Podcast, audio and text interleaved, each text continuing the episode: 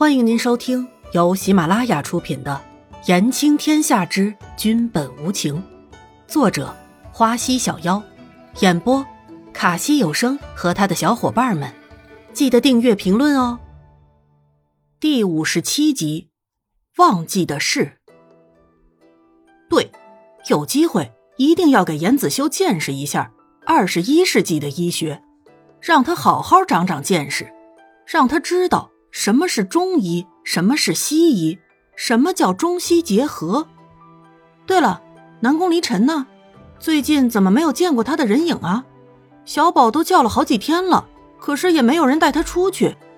伊嫣然可是天天都有事没事的就去马厩看那匹宝马，有时候还对小宝说说话，害得马厩里的人每次伊嫣然去都是奇怪的向伊嫣然投着注目礼呢。最近。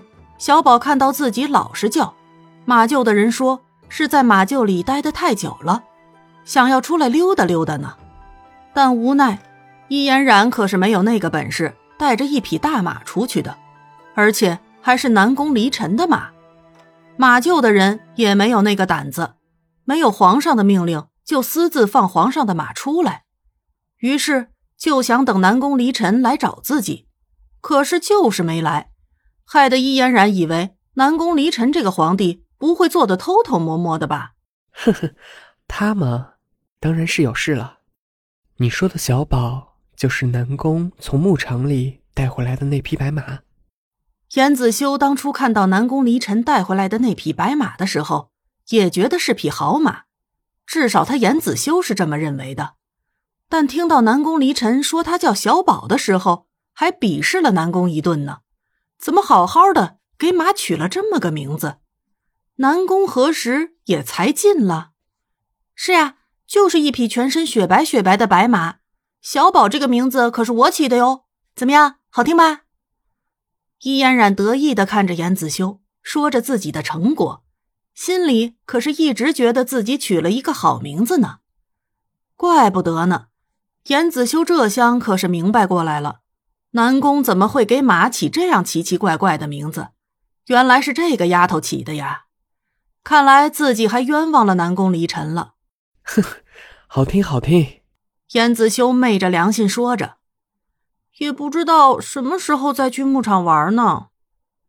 伊嫣然有点失落的说着。嫣然知道牧场？燕子修诧异的问着。是啊，南宫离尘带我去的。小宝就是那个时候从齐将军手里带回来的呢。伊嫣然无意的说着，可是这话却落在了严子修的心里。南宫说过，马是从齐寒将军那里来的，可是自己却不知道南宫是和伊嫣然一起去的。